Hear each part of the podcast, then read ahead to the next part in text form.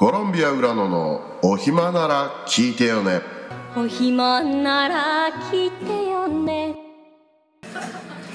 さあ、えー、4回にわたってお送りしてきました、えーけれども、えーついに、えー着地できるのかできないのか、えーとにかく、えー第4回目もこの方トンチピクルスさんです。どうもこんばんは。トンチピクルスの松浦浩二です、ね、4回目と思ってねちょっとテンション下がってるかなと思ってるかもしれないですけど逆に上がってます、まあまあの。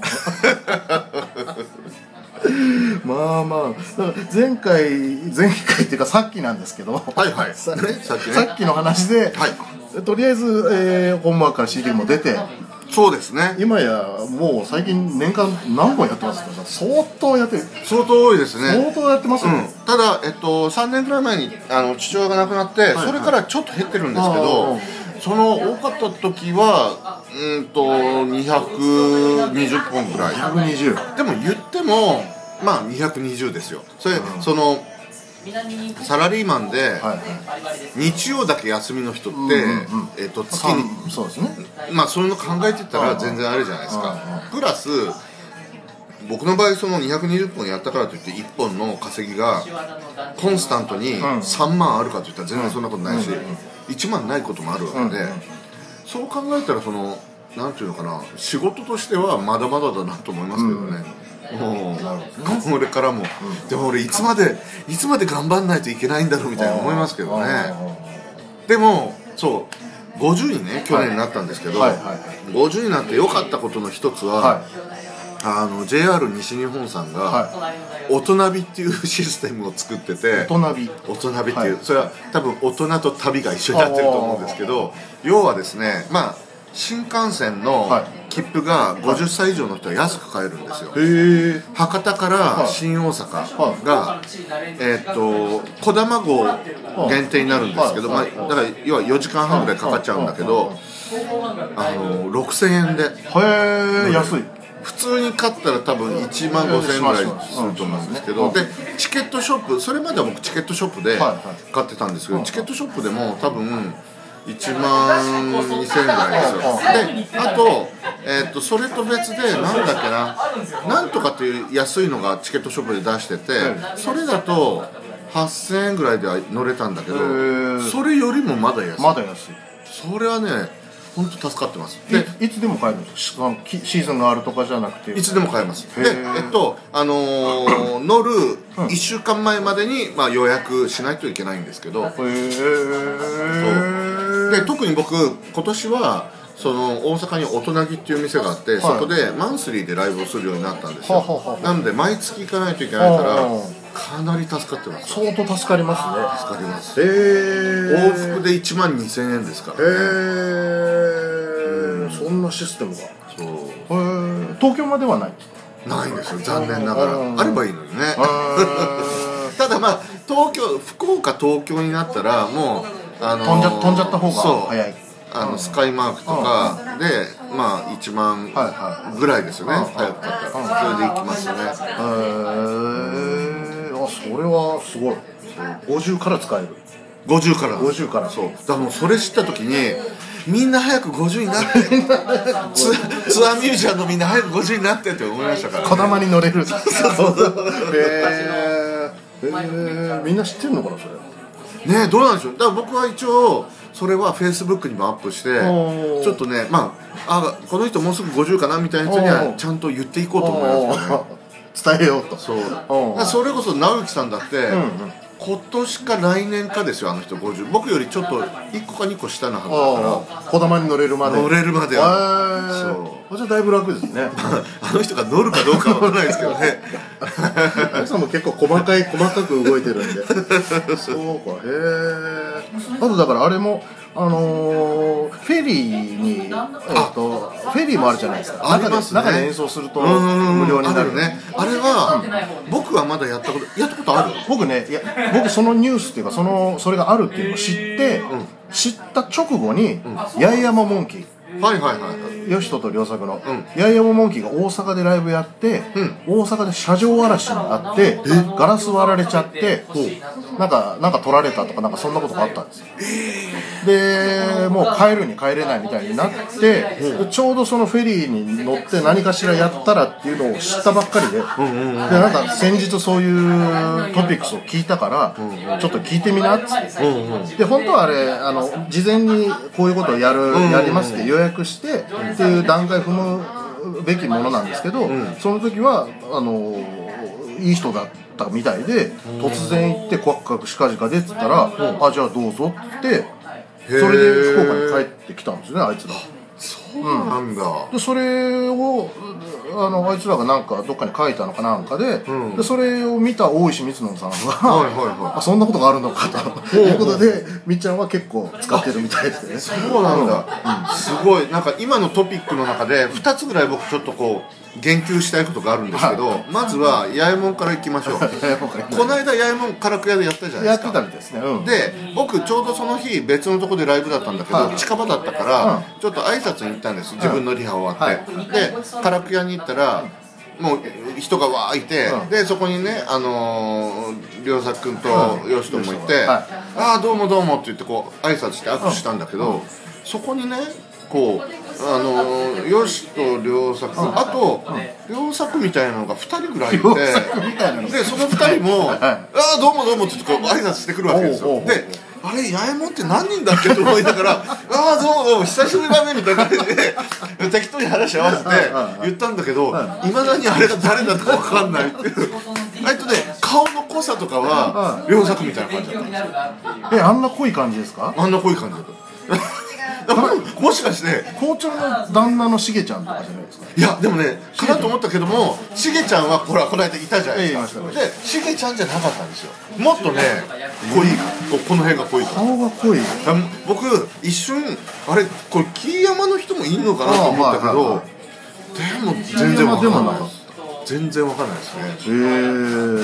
へえ。まあ何人かいたっていうこれを聞いてもし分かる人がいたら、そうですね、ええ教えてほしいね。メールファックスで。そうそうそうそう、っていうのが一つと、はこの間僕ボギー君とツーマンしたんですよ、はいええ。でその時に、まあ、ツーマンの後終わって、まあ、一緒に酒飲んでていろいろ話してる時に、はその、えっと、船の話も出て、はいはいはい。ボギー君なんか結構やってるらしくて。であのーすごいそのお客さんも割とこう、あのー巻き込んで、結局なんか酒盛りみたいにたうん。楽しくやってるみたいな、うん。でもそしたら次の次の日乗ったら、ミュージシャンの人は、なんかお客さんと酒酒盛りとかしないでくださいねみたいな張り紙があったんですよみたいな話をしてたんですけども、うん。そこの船の船長さんかなんかに、あのなんでそういうことをやってるのかミュージシャンをね、うん。そのタダで乗せて演奏させてるのかっていうのを聞いたらしくって、またその船長が「だって退屈だから」。おしゃれですね。おしゃれあすごいなんか太っ腹だなと思って。思いましたね。なのでいやいつかね乗乗ってやってみたいなと思うけどでも意外と僕こう見えて、アウェーなとこはやあの弱いのでビビビリだからですね。まあその辺は様子見ながらね。あ様子見ながら。でもなんかえっ、となんだっけな。なん二等選出みたいななんかこ個室に止めてくれるんですね。すごいみたいです。ねすごい。ちゃんとした、食事もできて。そうそう。でえっとおその投げ銭とかダメだけどもノンバー打っていいっていうんだよね物販はいい。うん。そうですね。ね楽しそうまあ船酔いとか多分ないんでしょうねみんなね。船酔いそうですね。船酔い。船酔いしてたらす大変だけどね。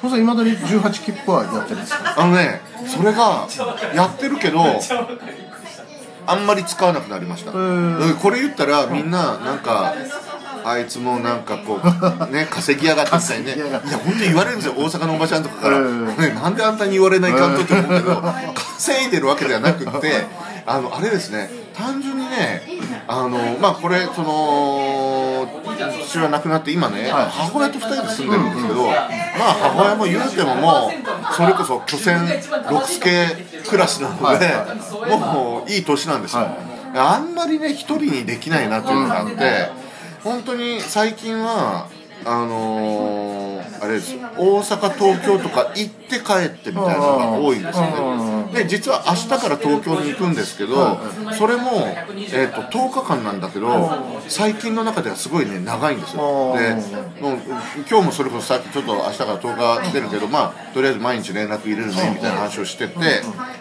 ってなってくるとその青春18切符って、あれって1ヶ月ぐらいこう回ってたんですよ、それこそ福岡を出て山口でやって、米子でやってみたいな、え津山でやってみたいな。こうやってたのがそれがね最近できなくなったんですよ。日程的に。なのであの別にこう金持ちになったとかっていう全然別の理由で時間的にあんまり使わなくなってますねすごいね回りたいんですけど、本当ワンメイクも結局ねこの2年ぐらい行けてないですあもんね。本当ですか、うん。へそうえみんななぜか行くワンメイクですよね。そう。あでワンメイクはねやっぱりそう一つにはすごい店も肥後さんたちも好きだけど俺自身がやっぱ人気ないからさなんかごめんなさいっていう気持ちも来ちゃってごめんなさいみたいな。僕僕も同じですよ。ねだからさなんかツアーのたんびにめっちゃ行きたいけど、はツアーのたびには行けないなみたいな。まあ好きな場所だけにね、なんかあのここぞという時にお願いしたいなみたいなのね、ありますよね。不思議な店ですよねあそこも。不思議ですね。だからい行くと分かるんですよね。ななんだかよく分かんないけどあこれはわざわざ来るなっていうなんかまあピコさんももちろんメグさんももちろん、メグさん強烈ですからね。メグさんそしてあの打ち上げが打ち上げの料理がすごいですね。すごいっていう。もうねい。や僕ピコさん初めて会った時本当アンディ・ウォーホールみたいな。いや本当そうですね。もうこの間この間だからいつだっけ？ゴールデンウィークか。あゴールデンウィーク。あ行ったの？うん、この間。そのこの間でも何ヶ月か前行って、初めてあのーで友達が僕の幼馴染の友達も一緒に行くっつったもんだから。ほうほう。その友達夫婦と一緒に行ったんですけど。え車で？車で、うん。であのーせっかく米子来たから魚食いたいっていう話になって、うんうん。そしたらあのーうでんさん、ん。サックス、ううでんさんといくさん、うん。いくちゃん。いくちゃん。があのー寿司港ってとこに行きましたか。はいはいはい。寿司港に初めて行ったんですよ、はいはいはい。感動しましたねすごいよね。あれはあれはすごいですよね。すごい。なんか。いやーうまいですねあそこねもうちょっと当分あの寿司超える寿司はないんじゃないかな。恐るべしよそれでまた思い出したんですけど。寿司港は 寿司港。あのね僕ねピコさんと行ったんですよ、はいはいはい。でピコさんに連れてってもらって行ってもうめっちゃうまくて感動して。でネタをこう見てたら僕がね見たことないネタがあったの、坊主殺しだったかああありましたね。ね。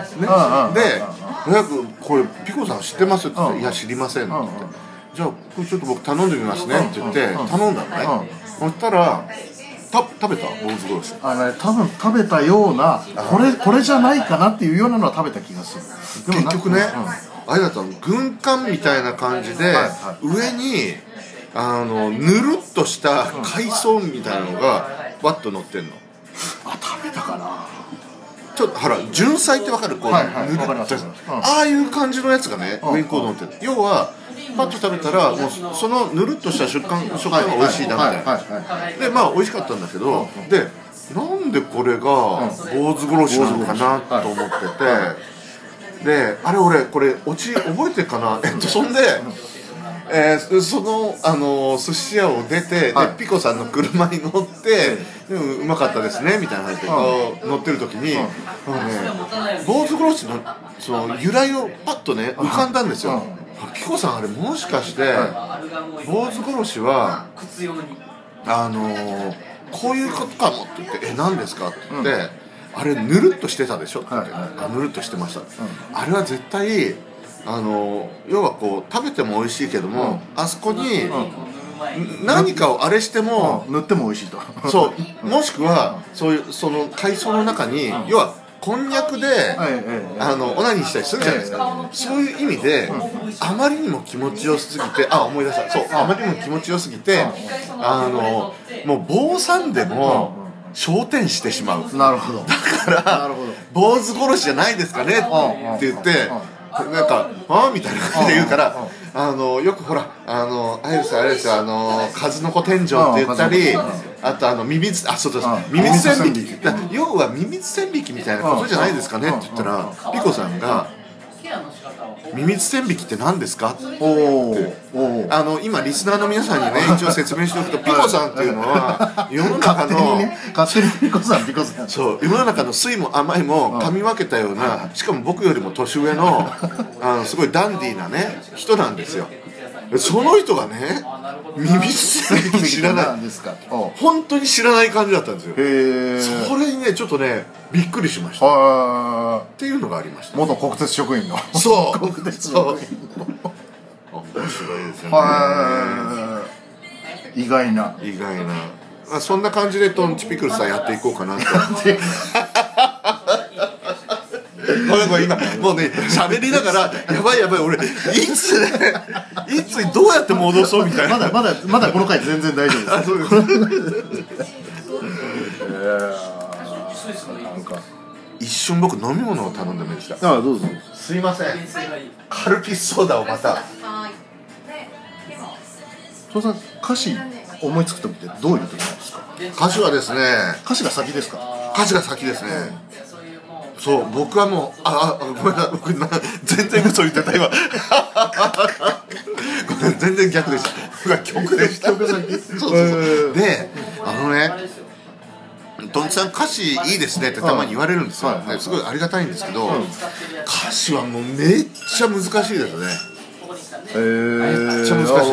まあまあまあまあまあ。でまず曲が自転車に乗ってる時とかに、うん。こうなんとなく浮かぶわけですよ、はいはいはいで浮かんでで忘れる、うん。ね忘れる曲はダメな曲だから、うん。それは忘れて、家に帰るまで覚えてたらウクレレ持って、うん。こうやってこうコードを拾っていくわけですよね、でだい全部あの曲ができて、で大体その自転車に乗ってる時っていうのは、サビの部分のメロディーとかが浮かぶわけですよ、はい。はい。それは言葉と一緒にポンと出てくるわけです例えばその「どうだいドラえもん」だったらうん「どうだいドラえもん僕は一人でも大丈夫」っていうのがこう出てきてそれを家に持って帰って曲の部分を先にバッと作ってしまってあとこう言葉を当てはめていく。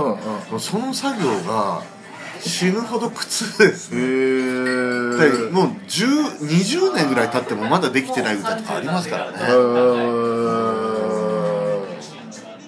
えうっちゃんどっち？僕同時です。えでも同時って言ってもさ全く同時です。それは詞も全部同時できるってこ同時です。と天才だ。いやいやいやいやいや。天才ですよ。あの曲先に書いたりとか、う言葉先考えたりとかもやってみるんですけど、大概頓挫します。その手のやつは。あありがとうございます。頓挫するか、えっ、とあこれ思いついたと思ってやってたけど、あの人のあの曲だみたいなああはいはいはいはいはい。で大概ダメですね。そうあの、はい。自分ではオリジナルのつもりが、はいあの人の曲だったっていうのは僕も実は、あの経験があって、中学生の頃、はい。全然楽器は弾けないのに、歌を頭の中で作ってたわけですよ、で「ふんふんふん」ってこう歌詞も浮かんでね、えっとなんだっけなえっとえー「Tonight Tonight Tonight Tonight」って今夜こそなんちゃらなお前を落としてみせるみたいな。歌詞ができてすごいね気に入って。かっこいいと思ってずっと一人でずっとね歌ってたわけですそれを。俺の中の今ベスト10第1位だけど歌っててある時はっと気づいたらあれこれツイストのあの「じゃないじゃないで今夜こそお前を落としてみせる」その「今夜こそお前を」の間になんかそんななんとかのお前それが入ってるだけじゃんみたいな。まるまるセラちゃんのセラちゃんの曲それはねショックでしたね俺ってなんかオリジナルって思ったのが俺ってすごいコピーキャットだったみたいな いやーでもあのトンツさん誰かとトンツさんの話をするたびにやっぱあんな詩は書けないっていう話にやっぱ落ち着くんで。ああ嬉しいですね。うん。うんなんかなんなんていうんですかね。どうだろう。うん。もう例えば自分ではい作った歌の中ではい。何かあるかな？でも例えばさ夢の今日は今日はやってないです。荒木さん あ今ねうっちゃんがやってんのかなっていう。あそうそうそう。あ今日今日ライブの日って。なるほどなるほど。あそう。で例えば夢の中で泣いたとかももしかしたらもっとううまく言葉選べるのかなっていまだにたまに思いますもんへねえそれはなんかまあ同大ドラえもんまあ第1回かなうん。で話したけど、うん。同大ドラえもんとかもねその途中で歌詞を変えたりとか、うん要はなんか自分の中でかこう完璧な歌っていうのうは、ん。多分テニオ派もう言葉の一個が、はこう最初から最後までがもう完璧うんうんなのを作りたいなと思うけど、うんなかなかできないですよねそういうのってね。そのえっとこう配分というか、う歌言葉に重要しな部分があるのか、うん。それともおおメロディーとかリズムとかあ。どどっちですか？えっとね、どっちもなんですよ。どっちも？その歌詞の内容もちろん内容もあって、はでプラスその歌のメロディーに、あのー無理なくはい。無理ないこと、言葉ってももともとあるメロディーってあるじゃないですか、うんうんありますね。はあのコップだったらコップとはい。か、はい。灰皿とかね、うんそれがうまくこう当てはまってて、うんうん全てが、うん。なおかつ自分が歌いこう表現したい世界ができてるというのが多分完璧だろうなと、そういうのを作りたいなといつも思ってるんですよね、うーんでもなかなかできないな。へだから例えばさ人によってはその言葉のメロディーと合ってるとか、字足らず字余りそんなのか、お構いなく自分の歌いたいことをね、ざーっとやって、それで全然成り立つのもあるし、あるいはそのん内容的にはなんだかよくわかんないけどもその言葉のその要は歌ってみたら気持ちいい言葉のつながりみたいな、そういうのもあったりするじゃないですか、うんうん。まあそれそれぞれだと思うけど、うん。なんかそういう意味で、うん、まあいろんな人が歌って鼻歌で歌ってもらって、あの無理なく歌えて、歌った後に何らかのものが、世界というか、まあ、風景がね、心に残るっていうのが多分自分が作りたい歌だろうなと思いますね。うん。多分僕自身そんなにこう難しい歌を作りたいとか、はいっていうのは多分ないんですよね、コードとかメロディー節回しにしても難しいこともともとできないしそれよりもああのあれだよね童謡とか唱歌とか、それぐらいのなんかなんていうのかな簡単だけど太いメロディー。はいはい。で簡単な言葉なんだけど、なんかいいねみたいな。そういうのを作りたいなと思いますよね。なかなかできないですねやっぱね。僕あのトンさんの話を誰かとするときにトンさん知らない人と話すときに、やっぱさっきのドラえもんの話とかだと「どうだよドラえもん」って僕の勝手な解釈ですけど「どうだよドラえもん」ってパッと聞いたときって楽しいじゃないですか。でそのなんかあの僕とかはその奥の何かが見えた時にハッとするんですよ。ねああはいはいはいはい。だからなんか1回目のその楽しいイエーイっていうところで終わってほしくないから、たくさん見るなら3回は見ないとって僕は結構言うんですけど。ありがとうございますいや。いやいやいやい一回一回目だとあ楽しいなとか、はいはいはいあのああのちょっとセクシャルなうんうんうんうんことやってるなとかで終わるのもったいないからん 3, 三回見た方がいいよっては言うんですけどねなんかそれはとても嬉しいですね、なんか例えばじゃあ夢の中で泣いた歌いますって言ってわーっとやって途中であこれサザエさんの猫だって気づいたり初めて見たりとかねわーって笑ったりとかそれは全然 OK なんですよ。なんかそのまあもちろん次の曲が「のびのびさん30年後で」って言って「ははは」うんそれも全然 OK なんかあのーそこでこう楽しんでもらうのも OK だし、まあ確かにねそれで見て終わってなんかおもろいおっさんだったねみたいなのでそれっきりっていうのはちょっと悲しいけどね。でもなんか。要はこうやる側からしたらそういう意味ではそのなんていうのかな。あの迷路というか仕掛けはたくさん作りたいじゃないそうですね作る側はそういうのがやっぱあの、まあ、自己満足かもしれないですけど、なんかこうあのトラップみたいなのをそうそうそうそうボンボン置きたくはなりますよそうそううんでもう例えばその猫のサザエさんの猫であまずここで引っかかったねみたいな。でそれそれでまたこっちに来たらまた違う。実はこっちはそのうんあのちょっとじわんとくるしんみりしんみりトラップとかねはい笑いのトラップとか。いろんなトラップで引っかかって最終的にあトンチ面白いねと思ってもらったらいいですよね。確かに。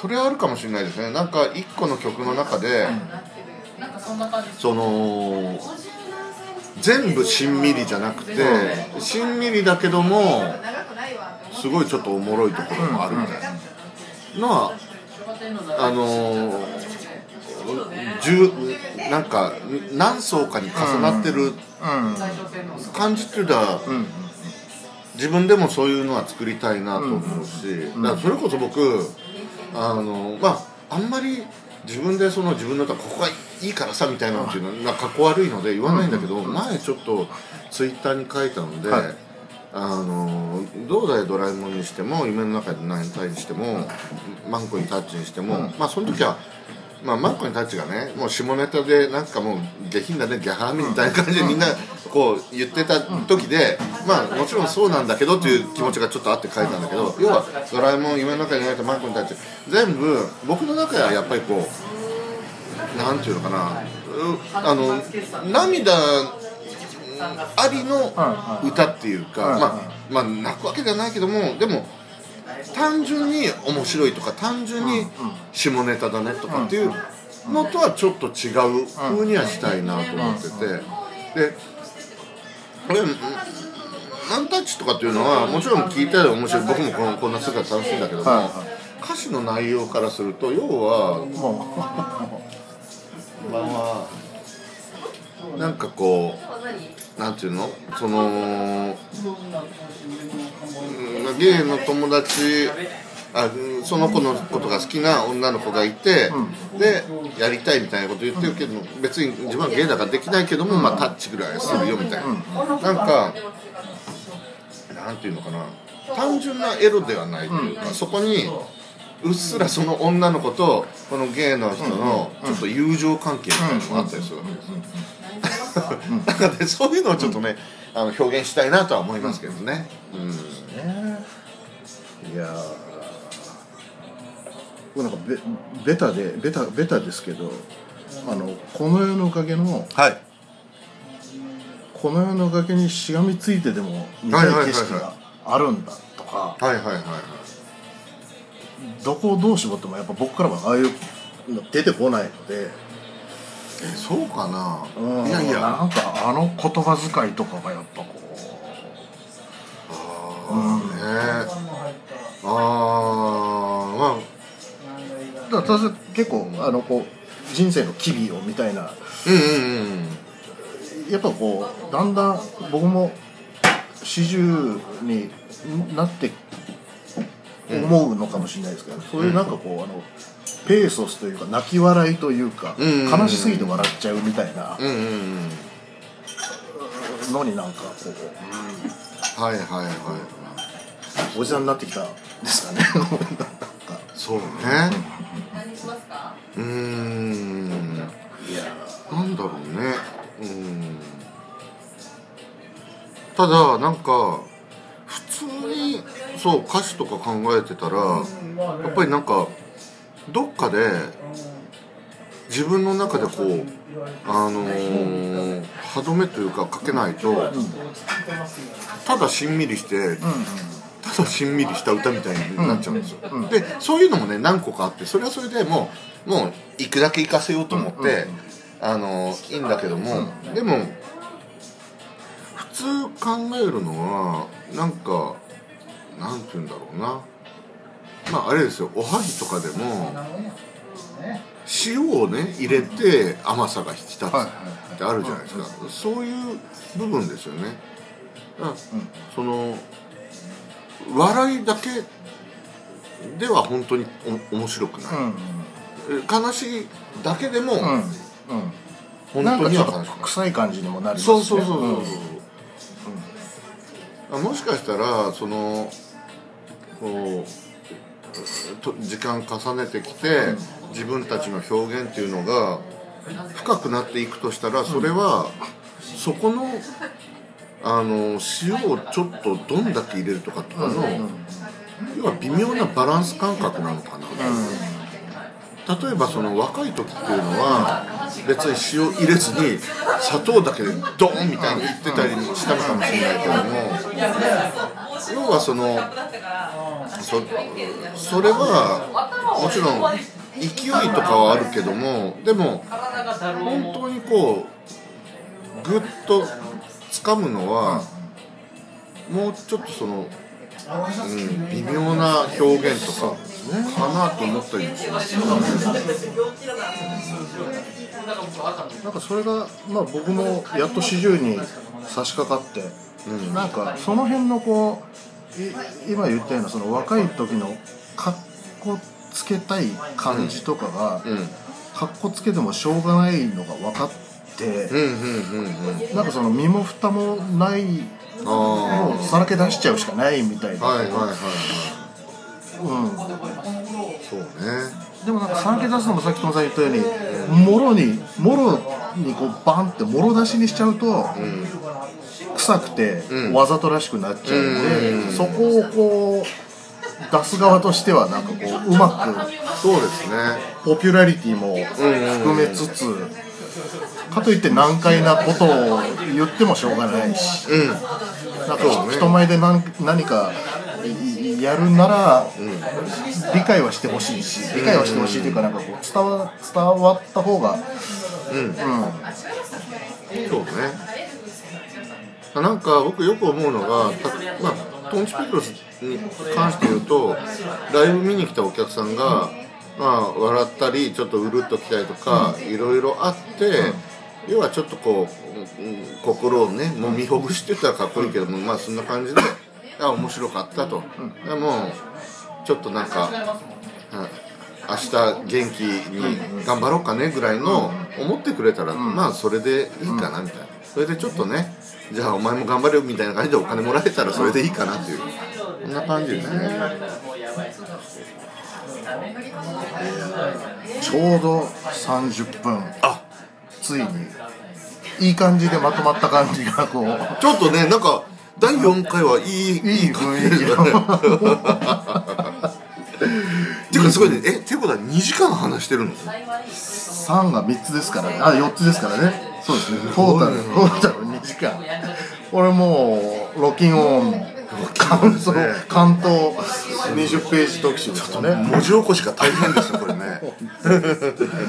いやーこれはなかなか貴重な話を。うんうんそうね。まあないからねこんな話すことでね。なんかこうこうこういうのをを多分聞きたい人もいるかなっていうあテーマあるんですよ、いるとなんか。いや絶対そんなに多くはないと思うけど。ないと思いますけど人はいると思うよ45人はいると思うんですよ、うん。なんか、うん、でなかなかなかなかライブの日にこういう話を伺うのもあれだし、はいはいはい。なんかこういうのがあってもいいかなっていう感じなんですけどまたこの雰囲気が良かったね、これ、すごい静かなとこで しんみり。2人だったらこんな喋れないと思うね。そうですね。そうなんですよ。いやー貴重なお話を、本当に本当に2時間たっぷりとはい。いただきましたけれどもあのーまた。はい ああいいですね。折を見て。いいですね。ぜひ。四季折々いろいろ。だってはい。今日この収録始まってからはい。スジャータの話まずできてないですからあね。あそうですね。そうですよね。そうですよね、そうまたぜひ呼んでください。あもうぜひぜひ。じゃあ最後に何を流しましょうかねトンツさんのえでもあれじゃないですか。この世の崖。ー、この世の崖この世の崖この世の崖って、はい。録音あのものとしてはあの1枚だけなんですか？うちにあるのはあのデモダス4かあなんか楽しいやつですよね。ちょっとちょっとああポップなやつ、しんみりしたのはねなんか音源？ああるんだけどあれなんですよね。あのレコードでもう売り切れちゃってるんですよあねあのあソカルさんのそうそうそうそう。企画のやつ確かあれの B 面がウクレレの弾き語りのこの世の崖だったんですけどもし流すんだったらなんとかなんとかします。またあのファイルで送っていただくっていう。ねファイルは MP3 がいいな何でも大丈夫だと何でもいいの。わかりました。な何かで送りました何かで。これ多分第4回が流れるのはもうだいぶまだ先だと思うんで これはどれぐらいのスパンであれスパンがですねもう僕のさじ加減なんですけど あんまりポンポンポンポン毎日のように出すのもまあそうだよね。なんか節操ないしかといってもう忘れられた頃に出すのもあれなんで まあどうでしょうね。これ第4回。でもどうでしょうね。2週間おきとかでどうですかね？2ヶ月にわたって長くない？大丈夫かな？みんな。あもうちょっとスパン短い方がいいですか？1週間とかでいいじゃない1週間に1本ぐらい。短いからまあ任せます。そのさじ加減は。週そうですね。っていうかさ、これって流すでしょ、で誰が聞い誰かが聞いたぐらいのって分かるの？何回聞かれてると？か、数は分かります。ああやっぱそうなんだ、数だけは分かる。誰が聞いたとかいうのは分かんないですけど、はいはいはいはい。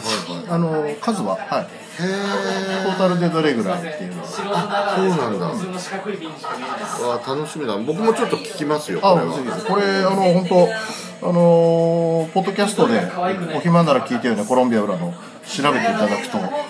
あのなんか登録するみたいなのがあって、それ登録しとけば、勝手にアップロードされるというか勝手にこう入ってくるやへえつなんで。ぜひ全国のトンチピクルスファンの皆様に届けばいいなと思いながら。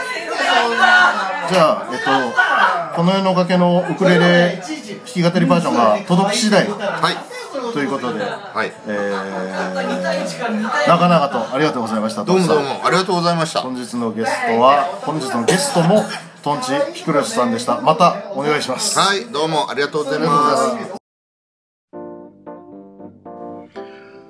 えーお聞きいただきました通り、トンツさんとのトークショー、4回にわたってお届けしました。2時間喋りっぱなし、四つ切りでお届けいたしましたけれども、まあ本当にトンツさんお話が上手で楽しくて、えーあっという間に時間が経ちました。トンツさんまた、えー四季折々いろんなお話聞かせていただきたいなというふうに思っております。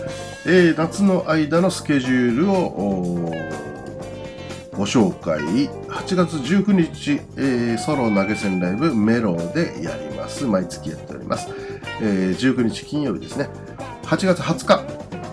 唐久屋2号の閉店に伴い、えー、悪あがき閉店してほしくないという人たちが集まりまして、えー、唐久屋にゆかりのある方ゆかりのない方いろんな方が出ます、えー昼はですね12時オープン1時スタートで、えー、トンチさんからライブがスタートするということになっております。七子が出たり湯川君が出たりガーデナーズ大石光の、えーまだまだいろんなあ人が遊びに来るということを聞いております、えー8月20日土曜日ですね昼の12時オープン1時スタート。日が暮れて夜になりますと唐久屋で生まれた名物イベント「みつこの部屋ラスト唐久屋」でございます。私と大石光の先輩とでいろんなミュージシャンやゲストを交えてえ、うだうだ、えー、人前で打ち上げをやろう。打ち上げ、公開打ち上げ、えー、みつこの部屋、ラストカラクヤ、夜になったら始めます。えー、ぜひ8月20日はですね、えー、カラクエに来たことある方、ない方、えー、皆さんカラクエ2号に集まりください。よろしくお願いします。8月23日、トンチさんと私、それからミネちゃん、ミネコというですね、女の子と3人でライブをやります。23日火曜日ですね、メローです。えー、9月の2日、9月入りまして、えー、金曜日、9月の2日ですね、えー、メローで私とトンチさんのツーマンライブということでございます。まあ、いろいろまだまだあります。えー、それからですね、この間、メロジャックボリューム2、えー、また皆さんにたくさんたくさんおいでいただきまして、本当にありがとうございます。えー、私の当日限定メニューとしましては、うんと南フランスサーモンパテというですね、非常におしゃれな、あ食べ物といいますかおつまみを朝から一生懸命焼いて、えー、リオオリンピックの開会式を見ながらですね、えー、パテを一生懸命朝から焼きまして、えー、持ってったらみんな、あの皆さん美味しいと言っていただいて、えとても嬉しく思っております。うんと、メロジャックですけれども、すでに第3回が日程決まっております。10月の22日土曜日、メロージャックボリューム3決定しております。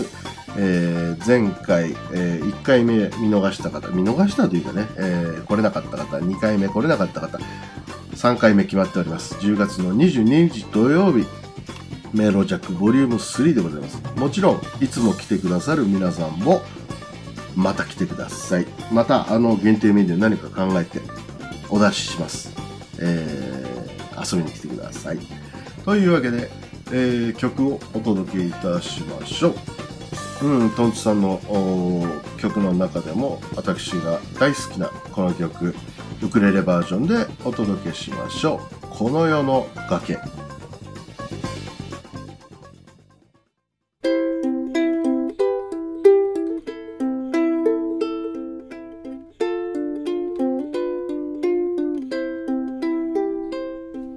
夜に隠れて泣くんだ。君の心を知らずに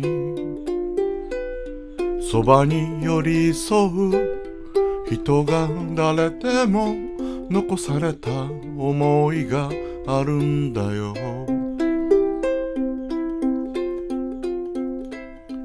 君の噂を聞いたよ。好きな人に騙されて酒の魚に笑われたって幸せはそこにもあるんだろう。一度ならずも同じ夢を見て笑い合った二人なら今遠ざかる。日々に手を振って。何の憂いがあるだろう。今は心を捨てるよ。それでうまく眠れても。たどり着けない。旅路の果てにいつかまた朝日が昇るだろう。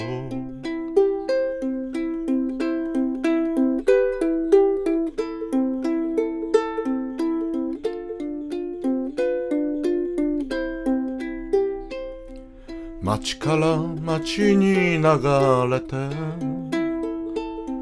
語る夢も消えたけど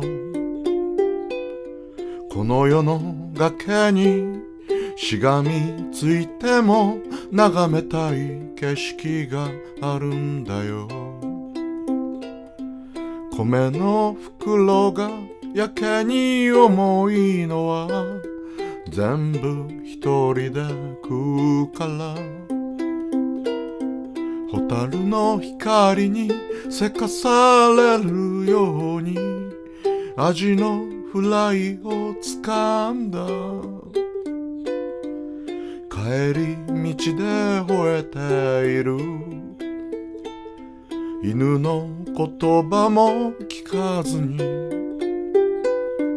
あの日も僕は鼻歌混ぜて星屑の道を行きました。一度ならずも同じ夢を見て。笑い合った二人なら今遠ざかる日々に手を振って何の憂いがあるだろう。夜に隠れて泣くんだ。君の心を知らずにそばに寄り添う。人が誰でも残された思いがあるんだよ。そばに寄り添う。人が誰でも残された思いがあるんだよ。